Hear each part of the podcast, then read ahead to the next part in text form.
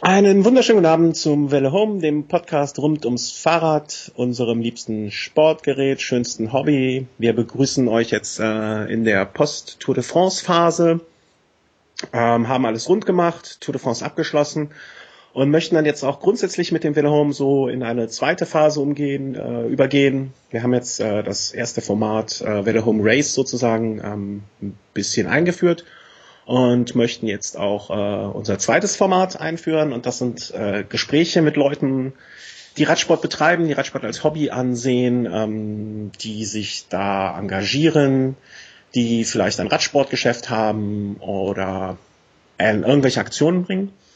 Und in dem Zusammenhang äh, haben wir auch heute den ersten Gesprächspartner. Und dieser Gesprächspartner ist auch aus ähm, von einem anderen Blickwinkel jemand Besonderes, denn als es darum ging, den Wille Home äh, in, in, zu initiieren, hat er sich sofort bereit erklärt, bei der Technik zu unterstützen, wofür ich ihm äh, und Chris und alle, die beteiligt sind, noch immer sehr, sehr, sehr, sehr dankbar sind. Das ist der liebe Markus aus dem fernen Norwegen. Hallo Markus. Hallo Christian, schönen guten Abend. Guten Abend. Ähm, wir könnten jetzt eine Stunde damit verbringen, darüber zu sprechen, äh, was hinter Wille Home steht vom Technischen aber ich glaube, das wird uns beiden, wird mir zu langweilig. Du hättest wahrscheinlich viel zu erzählen, aber du hast noch etwas ganz, etwas anderes ähm, geplant und vielleicht vorher mal ein paar Worte zu dir selbst. Am besten erzähl mal selber was kurz über dich. Äh, ja, ähm, oh, die Selbstvorstellung. Äh, ja, also Markus wohnt seit äh, sieben Jahren, ja, Sven ist sieben Jahre, wohne ich in Norwegen. Ähm, was grundsätzlich schon mal schön ist was grundsätzlich ja schönes Land ist, äh, ruhig, entspanntes Leben äh, und habe, äh, bevor ich eigentlich nach Norwegen gegangen bin, ähm, gar nicht Radsport im klassischen Sinne gemacht. Äh, ich habe zwar ein Rennrad besessen, aber das äh, war eher selten in Benutzung, sondern ich habe mehr so Reisen gemacht, Radreisen. Äh, war ja. ziemlich viel in Irland unterwegs habe äh, Norwegen bereist, äh, dreieinhalbtausend Kilometer durch Norwegen und habe dann in Norwegen eigentlich so, weil man vermutlich auch dann die Freizeit hat äh, und man, sag mal, um vier auf der Arbeit oder von der Arbeit kommt und äh, auf der Couch sitzt und denkt, wünscht. was, was macht man? Ich erinnere mich wirklich noch am Anfang, als ich äh, die ersten Tage, oder die, ja, die erste Zeit quasi wirklich um vier von der Arbeit kam und dachte, okay, und jetzt?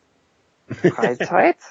ähm, ja, was ist das? Aber ich habe äh, ich hab mitbekommen, im Frühjahr streicht man zumindest erstmal sein Haus, bevor man irgendwas anderes macht. Ja, ja, mittlerweile hat man auch ein soziales Umfeld. Äh, man hat ein Haus zu streichen alle paar Jahre. Ja, also man hat jetzt schon ein paar andere Sachen. Wir haben zwei Kinder.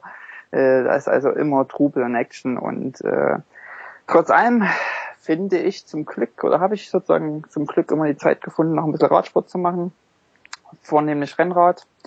Ähm, ja, ein bisschen Mountainbike zur Abwechslung, aber eigentlich ja, liebe ich eher den Rennradsport.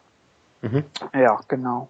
Hab dann auch glücklicherweise in Norwegen äh, ein paar Leute gefunden, äh, die das eigentlich auch machen. Das ist äh, also vielleicht nochmal kurz, ich ich kannte Norwegen zumindest nicht als irgendwie Radsportnation. Also das sind ja irgendwie die Italiener, Franzosen, ähm, vielleicht noch Holländer aber jetzt nicht Norwegen. Das, äh, das ist war mir auch völlig neu, als ich das von dir so ein bisschen mitgekriegt habe, äh, so nebenher, ähm, dass Norwegen jetzt eine Radsportnation ist. Man kennt dieses Langstreckenrennen Trondheim, Oslo, Oslo äh, Trondheim, glaube ich, ne? Also es geht hin nee, und zurück. Trondheim, Oslo. Äh, das kennt man jetzt vom Hörensagen, aber da habe ich mir auch schon gedacht, pff, äh, Norwegen, ähm, okay, also Radsportnation Norwegen ist jetzt zeichnet sich jetzt auch nicht durch äh, besonders viele Profis aus, die sich immer mal wieder hervortun.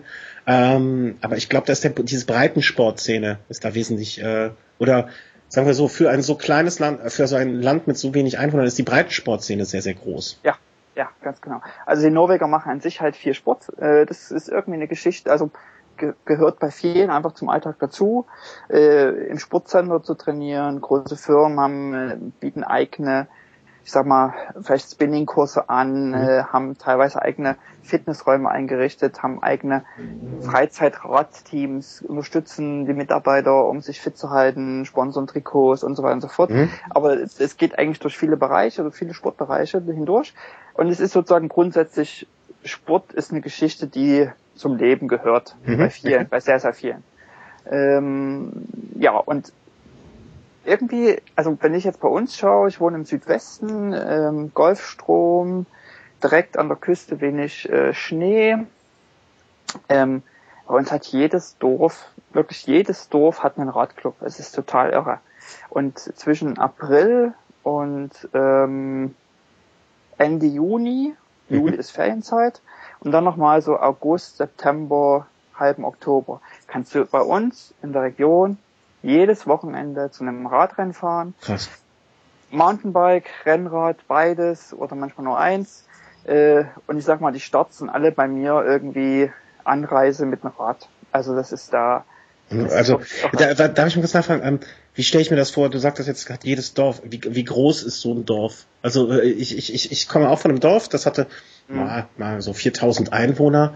Da gibt's keinen Radsportverein. Also und wenn ich mir hier in Köln, also wenn ich jetzt mal Köln nicht nur als Stadt betrachte, sondern auch die, die, die Vororte, das hat ja schon fast einen dörflichen Charakter von der Größe her. Da gibt es auch schon einige und ich muss im Vergleich jetzt zu äh, Menschen, die in anderen Gegenden Deutschland fahren, kann ich auch zu 10, 11, 12 RTFs pro Jahr fahren mit dem Fahrrad hin. Aber das ist ja hier auch ein dicht besiedeltes Gebiet äh, ja. im Vergleich zu euch. Also, ich sag mal, der, der Ort, wo ich direkt wohne, hat 8000 Einwohner. Okay. Da gibt's einen, gibt's einen Radclub mit 400 Mitgliedern. Ach Quatsch. Äh, dann kommen natürlich noch so ein, ein, paar so direkt ringsrum und dann im nächsten Dorf irgendwie, da wohnen das sich dann vielleicht 1000 oder 1500 und da gibt's dann vielleicht auch einen Radverein, der hat bloß irgendwie 40 Mitglieder oder so. Also, ja, aber es ist, es ist trotzdem eine irre, und vor allen Dingen, alle haben irgendwie auch Trikots, du fährst, du fährst durch die Gegend und du siehst immer so, ach, der kommt hier aus Wiekerstar, Warhau, ach, in Asnerbe, nur die Orte, die Dörfer ringsrum, da erkennst die Leute immer gleich, das ist total, also äh, das, war mir so, äh, also ich hatte das von dir jetzt schon so ein bisschen am Rande mitbekommen, dass du morgens äh, aufstehst, dich aufs Fahrrad setzt, 50 Kilometer ins äh, irgendwo hinfährst, zu einem Radrennen fährst und wieder zurück. Das kann ich auch ein, zweimal im Jahr machen hier. Aber so wie du das beschreibst, äh, kannst du das von den drei Monaten im Frühjahr, drei Monate im Herbst, kannst du das ja 12, 13, 14 Mal machen. Das ist ja, ja, ja. Also es also in der nicht nur, dass es in anderer Hinsicht ein schönes Land für dich ist, sondern auch in der Hinsicht äh, kann es einen kaum besser treffen, oder? Genau, und ich habe dann im Endeffekt auch erst äh, quasi relativ spät, äh, also ich bin jetzt äh, 35, also quasi relativ spät eigentlich erst zum Radsport mhm. gefunden, oh, auf diese Art und Weise. Genau. Das ist was, äh, was wir gemeinsam teilen. Also ich habe ja auch ähm, erst relativ spät mit dem selberfahren ähm, angefangen Allerdings, äh, was uns unterscheidet, ist, dass du Sachen machst, äh, an die ich mich nicht dran trauen würde. Äh, bisher. Und ich schließe es auch für die ferne Zukunft aus. Meine längste äh, Fahrraderfahrung, längste Strecke äh, in einer, äh, bei einer Veranstaltung waren 240 Kilometer. Ähm, und du planst jetzt, nein, du planst nicht, sondern du wirst in drei Tagen äh, bei einem Rennen an den Start gehen, das etwas länger sein wird. Ja, ein bisschen länger, aber du darfst nicht. Äh, also wenn du sagst, du hast schon mal 240 Kilometer gemacht, dann ist das doch ein ganzes Stück und dann sind das ist das äh, zweieinhalb Stationen, würde ich sagen. Äh, und äh, ja, also konkret, es geht um London, Edinburgh, London, mhm. äh, 1400 Kilometer, klingt viel. Ist viel? Ist viel. man, man denkt aber sozusagen so ein Rennen immer nur von Kontrollstation zu Kontrollstation. Und okay. die liegen so alle 80, 90, 100 Kilometer. Also von daher, äh, auch in 1400 Kilometer mächtig erscheinen, ich denke nicht in 1400 Kilometer. Okay, ich habe, äh, das war auch das, ich habe mir heute in Ruhe die Website angeguckt. Ähm, bin auch darauf aufmerksam geworden, dass du gesagt hast, diese, Kont äh, diese Kontrollstation alle 60, 80, 100 Kilometer ungefähr. Ich habe mal gezählt, das waren 21, also wenn man die letzte nicht mitzählt, 20. Also du hangelst dich von Kontrollstation zu Kontrollstation, sozusagen. Genau, genau. Und okay. das ist einfach, also die Frage ist ja, wie, wie fährt man so ein Rennen oder wie entscheidet sich so ein Rennen? Mhm. Und ich denke, ähm, also ein Drittel sind Beine, mhm. ein Drittel ist Kopf, mhm. also was passiert im Kopf, mhm. und ein Drittel ist äh, im Endeffekt Ernährung, äh, äh, ja, also Ernährung und Wetter. Mhm. Also diese Geschichten, die, die noch eine Rolle spielen. Und ja, und Kopf ist einfach extrem entscheidend. Und da ist die, einfach die Frage, wie überlistet man sich selbst? Also gehst du an den, ans Ziel und sagst, okay, ich zähle jetzt 1400 Kilometer rückwärts, ähm, dann ist das frustrierend. also, ja, vor allen Dingen, wenn man, ja, äh, das glaube ich. Äh, vielleicht können wir noch den Schritt zurück tun. Äh, du stellst dich da an den Start und fährst 1400 Kilometer Fahrrad. Ähm, was hast du denn diese Saison schon gemacht, dass du dir das zutraust? Also wie, wie viel, ganz einfach gefragt, wie viel Kilometer hast du auf der Uhr? Äh, oi, oi, gut, jetzt wäre ich ja überrumpelt, äh, aber da kann man direkt, direkt mal live äh, nachschauen.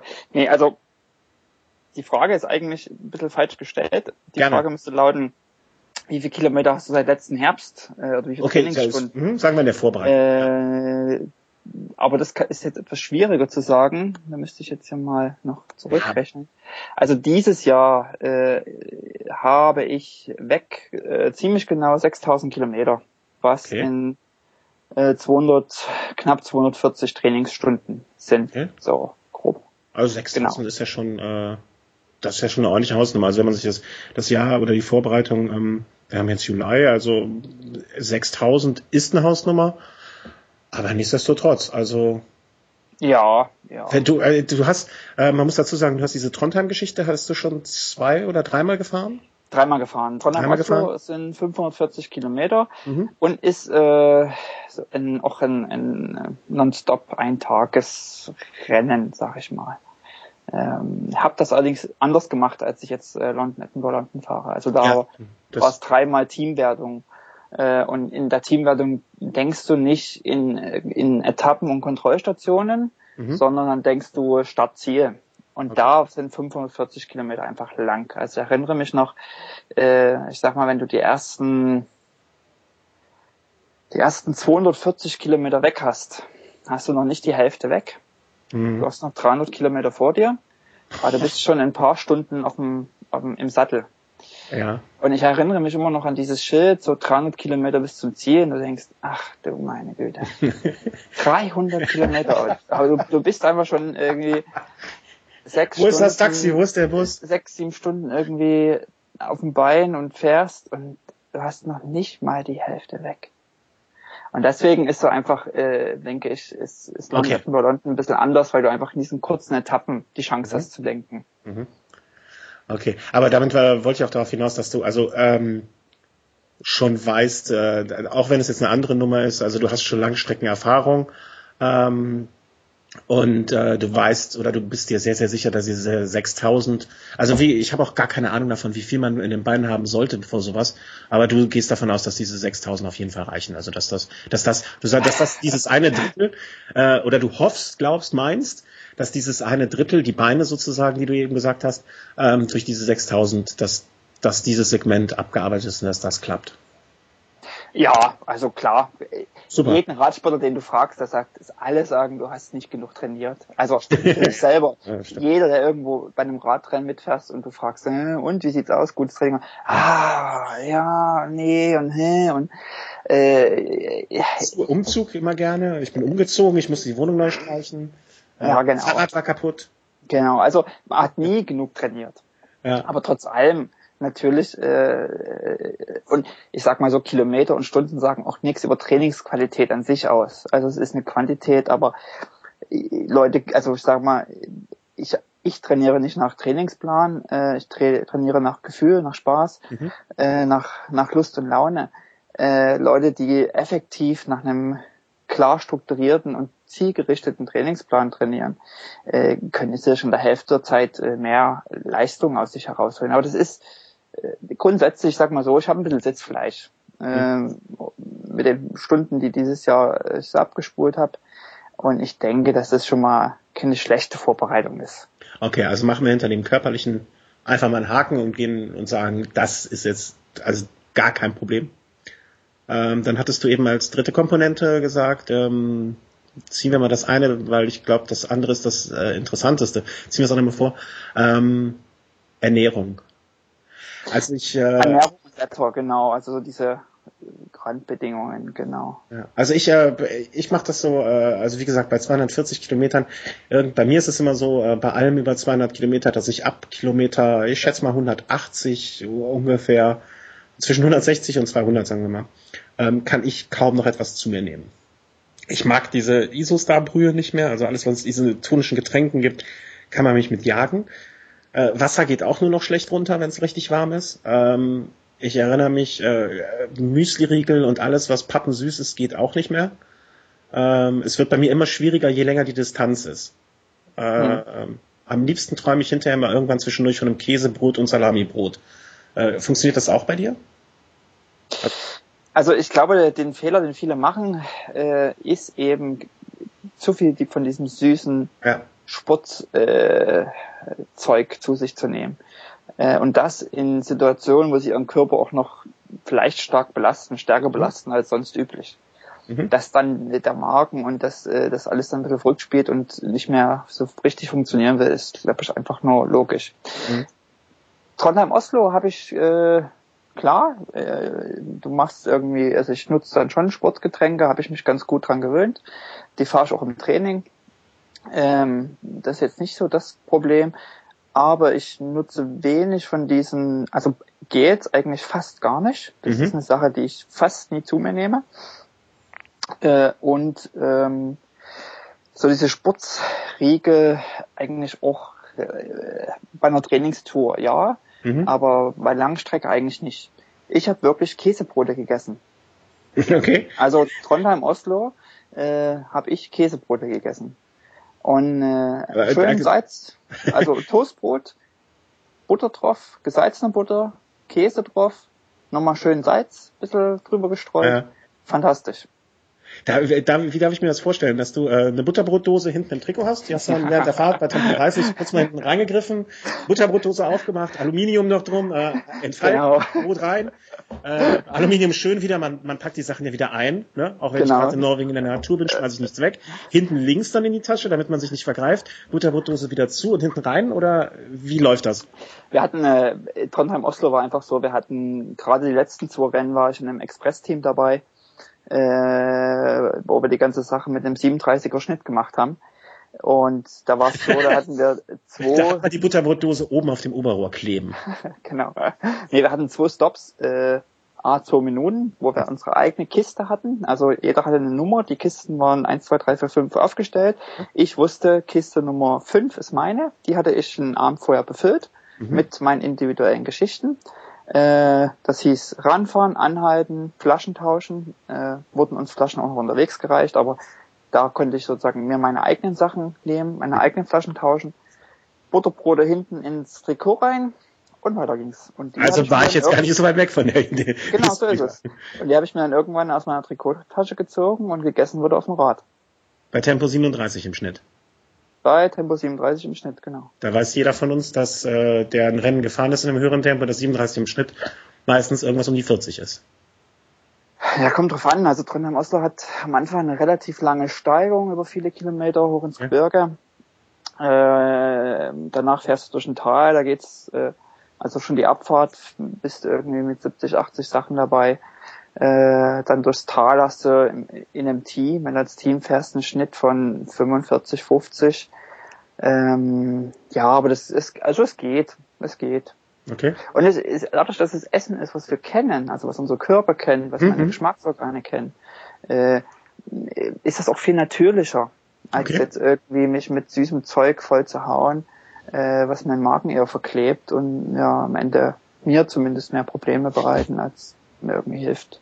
Und ich denke, das ist auch die Geschichte, ähm, einfach so Langstreckengeschichten. Mhm. Normal essen. Relativ mhm. normal essen. Das, was man, äh, was man sonst auch isst. Aber wie willst du das in England hinkriegen?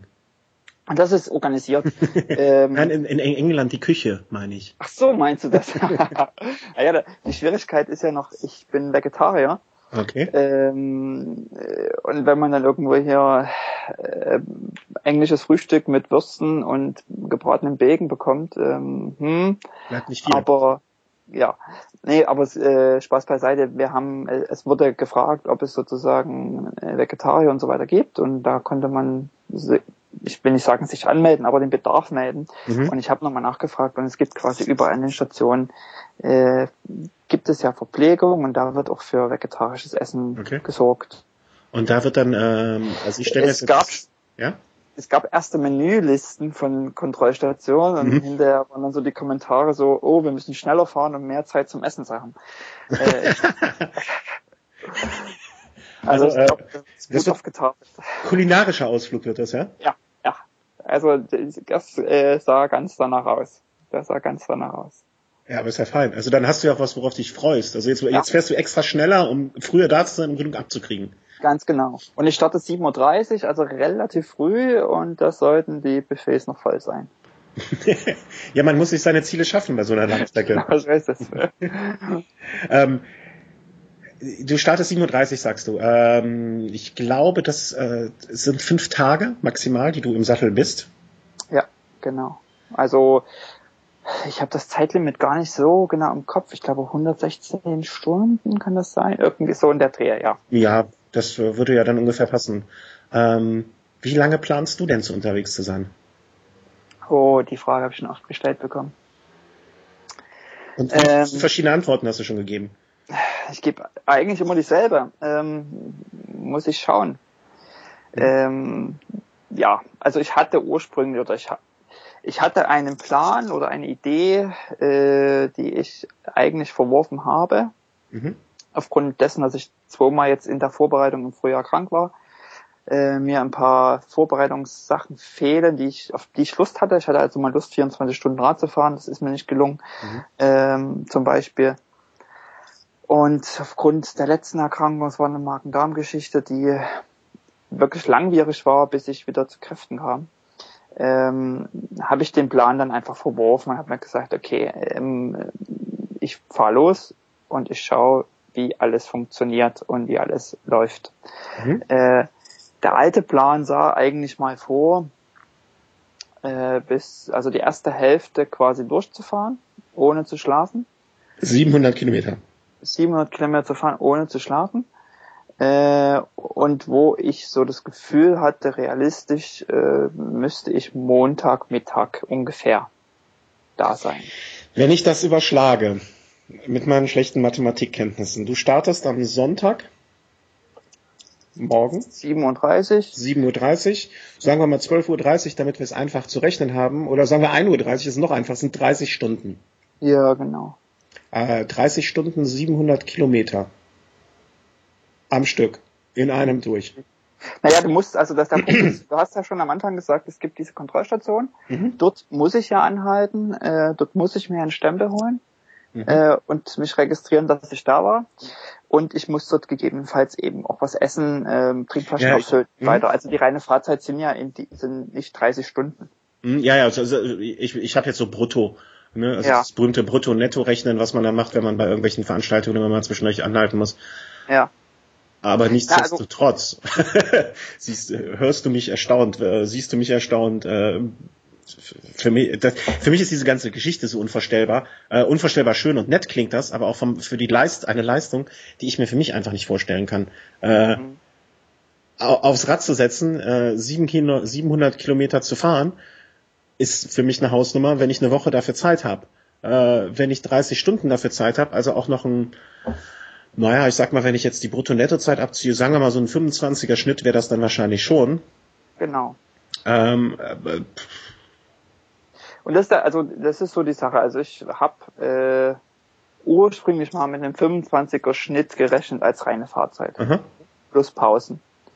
Ähm, ja, also, aber wie gesagt, das habe ich jetzt, äh, das, das war meine Idee. Mhm. Ähm, ich merke jetzt so, wenn ich so unterwegs bin, 100 Kilometer, das läuft ganz flüssig. Ich habe keine Ahnung, wie es mir nach 300, 400, 500, 600 Kilometern geht. Ähm, das muss ich jetzt einfach abwarten und schauen, ob mein Ziel oder ob die, die ursprüngliche Idee überhaupt irgendwo in der Nähe vom, von was Realistischem noch liegt oder mhm. ja, also ich, ich gehe einfach an die Stadt. Mhm. Äh, hab mir mal gesagt, wie gesagt, ein 25er Schnitt, das mhm. wäre, das wäre ganz nett. Und ähm, ist ja jetzt ist ja jetzt kein schneller Schnitt, muss man ja mal ehrlich sein. Ja, Also, wenn, wenn wir jetzt eine Trainingsrunde hier fahren würden, einmal hier rund um Köln, würde ich sagen, Markus, gerne. Können wir auch einen 26er Schnitt veranschlagen. Mache ich mit. Genau. Aber wenn ich weiß, ich da 1400 Kilometer dann würde ich mich nur fragen, wo ist das nächste Moped, mit dem ich das fahre? Du fragst dich, du fährst nicht 1400, du fährst ja, oder wenn ich Kontrollstation, das ist der. Ja, ja, das stimmt, okay. Aber wenn du mich nach der fünften Kontrollstation fragen würdest äh, oder nach der sechsten, äh, wir fahren jetzt nochmal 25 Kilometer, dann würde ich dir kurz den Vogel zeigen und würde sagen, ich bin jetzt schon sechs Kontrollstationen 25 gefahren, ich suche mir jetzt ein Moped dafür.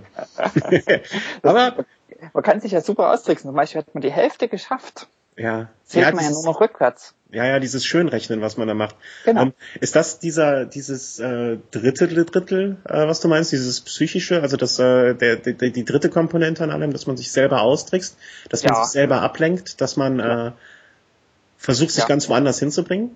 Ja, ja, klar. Also Zwischenziele stecken, äh, äh, das ist ja auch so ein, also ja, also Zwischenziele stecken, sich äh, ablenken, äh, wach halten, äh, mhm. äh, lauter solche Geschichten. Die sind ja auch, also die Frage ist, wie wird das Wetter? Stehst da kann du, ich dir aktuell was zu sagen. Äh, England hat das Problem, dass sehr viele Straßen äh, gerade den äh, die Asphaltdecke oben schmilzt. Mhm. Das heißt, der Rollwiderstand wird deutlich höher sein, also nur noch als einem 25er Schnitt. Äh, das ist ernsthaft, äh, habe ich äh, mich am Montag mit jemandem, der aus England rüberkam, unterhalten, äh, der sagte, das ist ein Problem. Äh, auf den kleinen Straßen wird es hoffentlich nicht so schlimm sein wie auf den Autobahnen oder Highways da. Ja, ich soll auch relativ äh, im Verhältnis zu hier, zu Deutschland zumindest zu Leipzig, wo ich gerade bin, ähm, schlecht, schlecht in Anführungszeichen werden. Also so um die 20 äh, mit mal vereinzelten Schauern und zumindest auf der ersten Hälfte Rücken- bis Seitenwind ähm, mit so 5, 6, 7 Meter pro Sekunde. Mhm. Also äh, ja, aber stell dir einfach mal vor, äh, du bist vielleicht irgendwie, äh, fährst früh halb acht los, es ist irgendwie früh um vier, du hast äh, ganz viel Regen gehabt, äh, du hast doch wieder erwarten äh, Gegenwind gehabt, es ist dunkel, du bist irgendwo auf einer beschissenen Seitenstraße, es schüttet wie Sau. Ja, Taxi. Und, Taxi. Nee, und du hast eine Panne. Stell dir vor, du hast eine Panne. Ja, äh, das äh, kann ich dir, wenn ich da kurz mal einen Einschub zu äh, liefern kann. Äh, 24 Stunden Rennen rund um Köln, äh, nicht rund um Köln, äh, Rad am Ring. Mhm. Äh, bin ich in einer Staffel gefahren, äh, durfte zwei Turns fahren. Für alle, die Rad am Ring vielleicht nicht kennen, das ist eine 25 Kilometer Schleife, die man tagsüber meistens äh, im Wechsel fährt. Jeder fährt eine Schleife. Man kommt also alle ja, vier Stunden, etwas weniger, dreieinhalb Stunden ran. Äh, wir hatten uns dazu entschieden, in der Nacht äh, Doppelrunden zu fahren. Und ich hatte den Turn von ungefähr drei Uhr nachts bis fünf Uhr nachts. Und in der zweiten Runde zur hohen Acht hoch äh, sprang mir die Kette ab. Äh, mein Licht war ausgefallen. Ich äh, fluchte wie ein Rohrspatz. Äh, es fing an zu regnen und ich stand da und frug mich, was soll der Scheiß? Was machst du hier überhaupt? Ja. Etwa das Szenario, was du gerade beschrieben hast und was ich Gott sei Gottlob dir überhaupt nicht wünschen würde. Ich habe dann die Kette irgendwie draufgekriegt, nach zwei Minuten hörte es auf zu regnen, ich fuhr weiter und äh, 20 Minuten später fuhr ich in den Sonnenaufgang hinein und alles war vergessen. Ja, super. Ja, so soll es sein. Aber was machst du, wenn du irgendwo in der Walachei stehst und dir ist die Kette gerissen zum Beispiel? Na gut, Kette gerissen kann ich, äh, ich habe ein Kettenschloss dabei und okay. ein kleines Minitool. Ähm, ich habe Kabelbinder dabei, den man für alles Mögliche verwenden kann. Ich habe Ersatzschlauch und Ersatzmantel dabei. Und damit hoffe ich, durchzukommen. Ja, genau, das habe ich dabei. Äh, genau. Da möchte ich nochmal darauf hinweisen, äh, wir werden unten drunter verlinken ein sehr schönes Video, was du gemacht hast zu deiner Vorbereitung äh, bezüglich deines Fahrrads, äh, dem roten Bianchi. Äh, was da alles mit am Start ist, was du alles da am Fahrrad hast. Und ähm, das werden wir unten verlinken, da könnt ihr euch das genauer noch anschauen. Falls wir jetzt also auf manche technischen Sachen nicht so im Detail eingehen, weil es da erklärt ist, darüber bitte nicht wundern. Was mich, ähm, was ich mich gefragt habe, du hast auch eine Regenjacke dabei, du hast Armlinge, Beinlinge dabei. Kannst du Klamotten, die kannst du unterwegs deponieren? Das heißt, du wirst nicht jetzt mit einer Hose 1400 Kilometer fahren? Ich weiß es nicht, ob ich nur eine Hose, ob die reicht oder nicht reicht, das werde ich sehen. Ähm, ja, ich, aber zurück zur Frage, ich kann quasi ähm, an zwei, oder ich habe andersrum, ich habe die Möglichkeit, äh, an zwei Stationen ähm, in einem vorgefertigten äh, Packsack, den ich noch mhm. bekomme, also wo die Größe klar definiert ist, mhm. Äh, Dinge zu hinterlegen, persönliche mhm. Dinge. Äh, das können Wechselklamotten sein, das kann was zu essen sein. In meinem Fall werden es auch Batterien sein, die ich zur Stromversorgung unterwegs brauche. Mhm. Ja, also und ich konnte mir quasi äh, von diesen Kontrollstationen zwei aussuchen. Mhm. Und am Samstag, äh, wenn der Check-in ist, kriegen wir die, ähm, die Beutel ausgehändigt mit dazu und die müssen wir bis 17 Uhr abgeben am Samstag. Und dann werden die vortransportiert, äh, okay. dass sie dann sozusagen rechtzeitig vor Ort sind. Mein, mein Gedanke war dahingehend, ähm, angenommen, äh, also ich stelle jetzt mir vor, du bist deine ersten 700 Kilometer gefahren, du kommst nach 700 Kilometern am Montagmittag in Edinburgh oder in der Gegend um Edinburgh an. Mhm. Überlegst dir jetzt vielleicht mal so vor der, vor der zweiten Nacht noch mal ein paar Stunden schlafen, zwei, drei Stunden schlafen vielleicht, eine Dusche vorher nehmen und danach noch mal in die Klamotten rein. Das stelle ich mir, also das wäre nichts für mich. Vielleicht bin ich pingelig dafür. Ja, bist du. Ja, bin ich? Okay. das ist ja auch in Ordnung, da stehe ich dann noch zu. Ähm, ich weiß nicht, ob du, also ich habe, wie gesagt, in meiner in meiner Jugend, Anführungszeichen, ähm, viel äh, Radwandertouren gemacht. Und ich war, wie gesagt, okay. viel in Irland unterwegs. Ähm, ich glaube, fünfmal mit dem Rad. Und äh, das hieß eben auch oft im Regen Zelt aufbauen, im, also im Regen irgendwo anhalten, ankommen, du bist durchgeweicht vom Tag, ähm, im Regen Zelt aufbauen, deine Klamotten trocknen nachts nicht und am nächsten Morgen kannst du auch nicht jeden Tag waschen und auf dem Fahrrad hast du nicht für irgendwie 14 ja. Tage, drei Wochen Klamotten dabei. Im nächsten, am nächsten Tag steigst du in dieselben verschwitzten, nassen, verregneten, wie auch immer Klamotten vom Vortag. Also äh, und das ist erstmal vielleicht nicht so schön, aber nach zehn Minuten okay, okay, also du bist das einfach, äh, du bist abgehärteter als ich in der Hinsicht. Ja. Ja, bist du. Ja. ist ja, äh, ja. In, in, der in, in der Situation definitiv äh, eine Hilfe für dich. Ähm, ja. Äh, ist, ist das so, wie ich es eben das Szenario hatte, dass du da nach den ersten, nach der Hälfte ungefähr ein Päuschen machst dann und eine Runde schläfst oder? Äh? Ist also ist so eine Idee zu mhm. sagen, mhm. nach der Hälfte mache ich eine Pause. Äh, da kommt die Psyche dann wieder sozusagen ganz stark mit rein. Die Frage ist eben genau, wann komme ich da an? Mhm. Ist das vielleicht doch erst Montagabend? Mhm. Oder das heißt erst, ist es Montagabend, ist ja trotzdem noch schnell. Äh, wäre es Montagabend, dann ähm, ist es dunkel, es wird Nacht, dann ist es natürlich super zu sagen, okay, ich lege mich jetzt hier drei, vier Stunden äh, hin und schlafe. Mhm. Ist es vielleicht wirklich irgendwie früher Nachmittag, Mittag irgendwann, ist es hell? Mhm. Schafft man es, ach komm, 100 Kilometer noch. In der Station machen wir noch, bis es dunkel ist. Okay. Also schafft man es dann sozusagen mit solchen Tricks, sich nochmal zu überlisten, zu sagen, mhm. okay, ja, jetzt äh, eine Station machen wir noch. Weil dann mhm. kommt nämlich das Lustige, wenn du sagst, okay, hast 700 Kilometer weg, machst noch eine Station, bist aber 800, äh, bist am Abend bei 800. Mensch, das sind ja bloß noch 200 bis zu 1000, äh, das hast ja schon 800 weg, sind aber noch 200 bis zu 1000. Also auch noch ein Katzensprung, wenn du 1000 weg hast, naja gut, dann noch 400. Also äh, dann kommen so diese ganzen Tricks, denke ich, die du am Anfang, ja. am Ende auch brauchst, äh, um dich dann zu motivieren und, und, und, und weiter bei der Stange zu halten. Das sind die Tricks, die unser eins dann bei der RTF von 240 Kilometern anwendet, um sich von Kilometer 180 da vielleicht dann eine Versorgungsstation auszulassen und zur 210 durchzufahren. Im Kleinen, was du dann im Großen betreibst. Ja, das sind einfach ein paar Kontrollstationen mehr. Mhm. Das ist, äh, ich, ich, und ich, man muss ja auch sagen, man hat ja auch Zeit. Also man hat ja, äh, ich glaube, der sozusagen inklusive aller Pausen ein zwölfer Schnitt.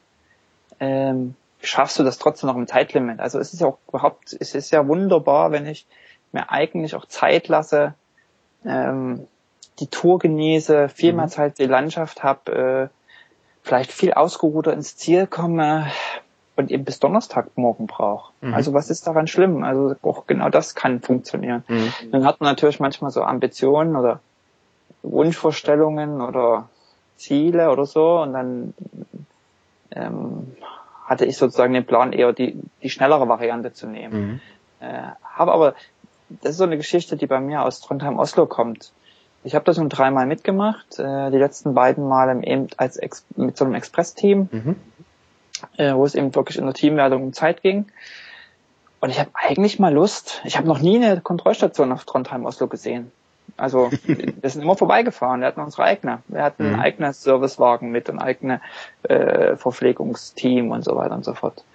Ähm, ich habe eigentlich mal Lust, das wirklich in einer ruhigen Tour zu machen, wo man sich Zeit lässt, wo man Zeit hat, an der Station anzuhalten, mit Leuten zu quatschen mhm. äh, und das auch mal mehr Landschaft zu genießen. Und ich also hoffe, dass ich diesmal vielleicht, man hat natürlich Lust, immer irgendwie auch ein bisschen schnell zu sein, aber dass ich trotzdem genug Zeit habe, um einfach auch die Menschen unterwegs an den Stationen, die da freiwillige Helfer sind, äh, mit denen auch mal zu schnacken und nicht irgendwie noch rein raus zu hetzen. Mhm. Also dass man sich trotzdem so eine gewisse Ruhe und, und Gelassenheit irgendwie bewahrt. ich habe das, äh, ich habe im, im Vorfeld äh, mir ein, zwei Bloganträge dazu durchgelesen von Menschen, die das gemacht haben, die schon in London, Edinburgh, London gestartet sind und äh, die haben genau das, wie du es jetzt beschrieben hast, äh, auch so gesehen und haben gesagt, okay, wir machen Ausflug. Ne? Wir, wir lernen Land und Leute kennen, ist jetzt übertrieben, äh, weil ja. dafür ist ja dann doch ein bisschen Druck dahinter und man weiß, okay, ich habe jetzt halt noch die Strecke X mhm. vor mir. Ähm, aber die dann auch sich bei den Leuten niedergelassen haben, äh, wo es diese Kontrollstation gab, nicht, nicht Fahrrad hinschmeißen, rein, Flaschen voll, alles raffen, was man raffen kann in die Trikottaschen und weiterfahren. Ähm, wenn man das mehr als so ähm, Wanderfahrt dann vielleicht sieht. Äh, für diese 1400 Kilometer, dann kann es auch schon sein. Und äh, mit dem Schlafen ist ja so, der Race Across America Sieger, ich glaube vor zwei Jahren oder so, das waren auch immer diejenigen, die zumindest relativ lange geschlafen haben im Vergleich zu den Leuten, die auf Platz zwei, drei, vier waren, also die sich auch diese Ruhepausen genommen haben. Das äh, muss ja nicht unbedingt bedeuten, dass man deutlich langsamer ist, als weil man wäre, wenn man alles nur zack, zack, zack, zack äh, hintereinander ab abarbeitet. Ja, ja, genau. Ja, also diese Ruhepausen sind für den Körper wahrscheinlich auch nicht das Schlechteste. Ähm, ja, ganz schwieriges Thema, finde ich ganz schwieriges Thema. Ich glaube, da muss auch jeder für sich selbst ähm, guten Weg finden. Ich merke, dass ich bei, bei Pausen einfach, dass mein Körper dann schnell runterfährt. Mhm. Ähm, und es dann schwer ist, wieder in die Gänge zu kommen. Mhm. Unter Umständen. Mhm. Ich habe mal einen Marathon gemacht, ohne, der Fehler war ohne große Vorbereitung. Äh, ich erinnere mich auch noch genau an diese letzten, die letzten zehn Kilometer an diese Trinkstation und du, mhm. du hältst an und willst dir so einen Becher zu trinken nehmen, zitterst halb, verschüttest die Hälfte und musst dann wieder loslaufen. Mhm. Ich hatte so steife Beine. Okay. Es hat, es war, also, es ist einfacher, oftmals einfacher, quasi in einem, in einem Gang zu bleiben, in, in Betrieb zu bleiben, ruhig zu fahren. Äh, solche Langstreckenrennen sind ja jetzt auch keine Tempo-Geschichten, mhm. sondern geht es um Rhythmus, um Ausdauer. Ähm, der Puls wird niedrig sein. Ähm, also ich sag mal so, das wird sich alles irgendwie in Zone 1 und 2 ablaufen. Mhm. Äh, pulstechnisch. Hoffe ich doch. Und selbst die Geschichten äh, ähm, Trondheim-Oslo, wo wir dann deutlich schneller waren als Team, äh, selbst da liegt der Puls eigentlich insgesamt gesehen relativ niedrig. Mhm. Ähm, Anders lassen sich solche Strecken ja wahrscheinlich auch gar nicht bewältigen. Das kannst du nicht alles im Entwicklungsbereich durchknallen. Nee, nee, das ist äh, genau. Okay. Ja, und also von daher, ähm, ich sehe der ganzen Sache gelassen entgegen eigentlich. Okay. Ja. Was, äh, wie wird das sein ähm, von der Strecke? Äh, ich äh, habe die Strecke, ich habe kein Streckenprofil gefunden. Weißt du da, äh, was dich da erwartet? Also weißt du, okay, die ersten 500 fahre ich relativ flach. Äh, wie viel Höhenmeter dich erwarten oder sowas? Weißt du das? Willst du das überhaupt wissen? Ich glaube, bei so einer langen Strecke würde ich nur gerne wissen vorher, wird's schlimm oder wird's ganz schlimm? Nee, ich weiß, dass irgendwie wo 11.000 Höhenmeter äh, insgesamt zu bewältigen sind. Ähm, das ist nicht wenig. Ähm, ja, das, ist, das, ist, äh, das ist eine ganze Menge. Ja, das ist, das ist ein Haufen. Aber, ja, ja.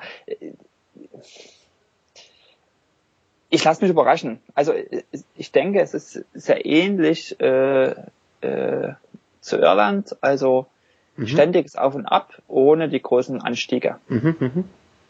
Und ähm, ja, ich, nee, ich, das ist so eine Sache. Ich glaube, man kann sich da auch, man kann da zu viel Zeit äh, und zu viel Gedanken in die Überlegungen und was wäre wenn und welche Anstiege und wo will ich fahren und wie, wo mache ich welchen Zeitplan und, und Ziele und da will ich dann dort sein und so.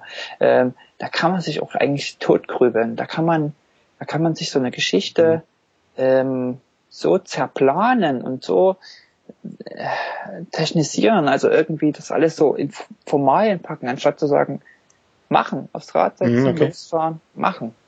Ähm, ich glaube, das ist das ist eben ganz entscheidend. Anstatt, also ich habe nee 11.000 Höhenmeter ähm, und wir werden mal sehen, ähm, werden das schon irgendwie hoffentlich überleben. Also ja, das äh, das würde mich auch sehr freuen.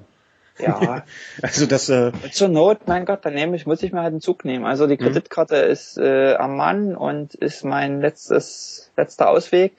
Und da muss eben Zugticket und äh, herhalten und da ist, ja, wenn es nicht geht, geht's nicht.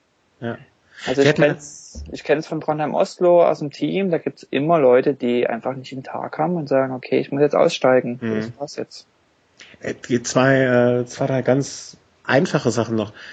Äh, wie viel fährt man da in Gruppe und wie viel fährt man da alleine? Weißt du das? Äh, weißt du, was ja, ich da in der Hinsicht habe? Keine Ahnung. Keine Ahnung, okay. Also es gibt, ich glaube, es sind 100 oder 200 Leute in, in der Startgruppe. Ich würde mhm. sagen 100. Mhm. Äh, und das wird sich sicher am Anfang irgendwie noch ein bisschen halten, aber das äh, spätestens an der ersten Station, denke ich, wird sich das äh, zerstreuen. Mhm.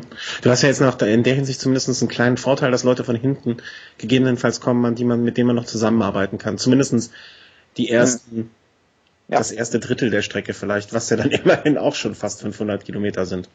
Ja, also es ist klar, wenn, wenn, wenn starke Leute, sag ich mal, nach mir starten und eine Gruppe bilden. Es war ja auch möglich, als Gruppe zu starten, also zu sagen, okay, wir sind jetzt fünf Leute, wir wollen mhm. gern zur selben Startzeit starten und gemeinsam fahren. Und wenn du da ein bisschen Technik hast, zusammen zu fahren, äh, bist du natürlich schneller als alle ja, anderen. Ja, ja. Und Fahrt das ist gut möglich, dass da eine Gruppe kommt und man sich da irgendwie dranhängen kann. Mal schauen. Feierst du auf der linken Straßenseite? Das war einer meiner ersten Gedanken. Ich, ich, ich kenne mich. Äh, ich würde wahrscheinlich die ersten paar Male bei jeder Verpflegungsstation danach erstmal auf die rechte Straßenseite, so wie wir es hier gewohnt sind, und dann schön da auf das erste Auto drauf zufahren also ich, wie gesagt, durch Irland und so, also ich kenne okay. Linksverkehr. Ähm, nichtsdestotrotz, davor habe ich auch Angst. Davor habe ich Angst, äh, nachts dunkel, Regen, übermüdet und dann losfahren auf der falschen Straßenseite. Ja. Wie kriegen wir das hin, äh, dass, dass dir das nicht passiert? Mach dir irgendwie auf der linken Seite des Lenkers noch. Die Lampe hast du, glaube ich, wenn ich das richtig gesehen habe, auf der linken Seite, ne? Ja, genau. Ja, merkt ihr, linke, äh, wenn du, wenn du nachts irgendwo in England stehst und aufs Fahrrad wieder steigst, denk an meine Worte, auf der Seite fahren, wo die Lampe ist. Genau. Vielleicht hilft diese Eselsbrücke in der schlimmsten, äh, in der schlimmsten Sekunde irgendwo äh, im schottischen Highland. Ja, ja. Äh, was machst du, wenn du ins Ziel kommst als erstes? Deine Frau anrufen, dass du gut angekommen bist. Ja, sicher. Ja. Also kommt, kommt auf die Uhrzeit drauf an. Also es kann ja sein, dass ich irgendwie nachts um drei ankomme, dann wäre ich, glaube ich, nicht Dann wird die sich nicht freuen. Na, doch. Ah, nein, nein, nein, nein, nein, nein. nein, aber äh, ich, ich, ich habe die Forschung, ich habe einmal eine sportliche Leistung erbracht, die für mich äh, vorher unvorstellbar war, wo ich auch äh, völlig ungeplant reingeraten bin und ich habe mich hingesetzt und habe geheult. Weil ich einfach so fertig war. Äh, so ging's nach dem Marathon damals. Ähm Gelaufen oder äh, auf dem Fahrrad? Nee, ist also gelaufen, ja. als ich den Marathon gemacht habe. Das war bei mir genau auch die gleiche Situation. Da saß ich da und äh, hab geheult wie ein Schlosshund, äh, war fix und alle und hab mich gefreut. Ähm, ich denke nicht, dass ich so fix und alles sein werde nach dem Rennen, wie ich damals nach dem Marathon äh, war. Du, keine Ahnung. Ähm, ich habe ich hab ich habe ein schönes Gefühl, dass, äh, dass, dass das, was ich so sehe an Organisationen oder mhm. über Facebook, wir kriegen regelmäßige Newsletter, äh, die Webseite ist, äh, ja okay, vielleicht ist jetzt nicht so allumfassend, aber gerade Newsletter mit den Informationen, die Kommunikation mit den Engländern und das, was über Facebook passiert, in der Facebook-Gruppe, ähm, gibt mir einfach ein gutes Gefühl, dass da, du kommst ins Ziel und da das sind Menschen und da gibt es irgendwie eine gute Organisation. Mhm. Und, ähm, also da gab es zum Beispiel die Frage, okay, wo ist denn eigentlich, wenn man da jetzt, also ein Großteil wird auf einem Zeltplatz, ein Kilometer vom mhm. Start. Das habe ich auch gelesen, dass es da einen Zeltplatz gibt, wo man sein Zelt stehen lassen kann und äh, die Sachen dann irgendwie aufbewahrt werden und so, ja. Ganz genau. Und ich glaube, so ungefähr 400 Leute nehmen das Angebot wahr. Mhm. Äh, einer davon bin ich. Und äh, dann gab es so die Frage, okay, wo ist denn eigentlich eine gute Möglichkeit, wenn man auf dem Zeltplatz ist, zu essen? Ich wäre jetzt für die paar Tage zum Beispiel nicht mit Camping, Koche und so anreisen. Ja, ja, ja. Also das ist mir zu viel Zeug mitzuschleppen. Ähm, und da war so die Sache, ja, also dort in der Stadt um Stadt, äh, im Stadtbereich wird es halt so eine Art Kaffeebetrieb geben, und dort ist sozusagen eine gute Möglichkeit, Frühstück zu essen. Mhm. Und ich denke, da gibt es einfach immer einen Anlaufpunkt und ähm, ja, und wenn ich dann sozusagen ins Ziel komme, hoffe ich, dass da, dass da irgendwie je nach je nach Gegebenheit entweder mal irgendwo ein schönes äh, Pint Guinness trinken kann. Sicherlich. Oder vielleicht brauchen wir auch einen warmen Tee äh, oder ja, mal, mal schauen. Also aber dass man nicht sozusagen jetzt da irgendwie zum Zelt rollt und tot ja. umfällt, sondern dass man vielleicht da ins Ziel rollt und äh, mal ein bisschen schnackt mit Leuten, hinsetzt, guckt, wenn die nächsten kommen äh, und einfach ein bisschen die Atmosphäre genießt dann im, im Ziel, also so dieses gemeinschaftliche äh, und nicht jeder einfach seinen Weg geht und, mhm. und mhm. ja, mal schauen. Das, äh, das klingt sehr romantisch. Klingt doch aber äh, ja, ja, aber das ist so, so kennt man das hier in Köln von den diversen äh, Marathons, also Radmarathons, äh, wo sich die Leute auch alle schon äh, seit Jahren kennen und die alten Herrschaften irgendwie schon mittags um zwölf wieder im Ziel sind, weil die 70 Kilometer Runde gefahren sind und äh, wenn man dann ins Ziel kommt irgendwie gegen 16 Uhr, weil man die 200 Kilometer Runde gefahren ist, die sich alle schon kennen, die sich teilweise seit Jahrzehnten kennen und da zusammensitzen. Und äh, ich bin solche Sachen hier gerne mit jemandem gefahren, der in Köln auch ein paar Leute kennt. Und es ist auch ein großes Hallo und äh, sehen und gesehen werden schon fast. Und äh, das klingt ein bisschen auch so.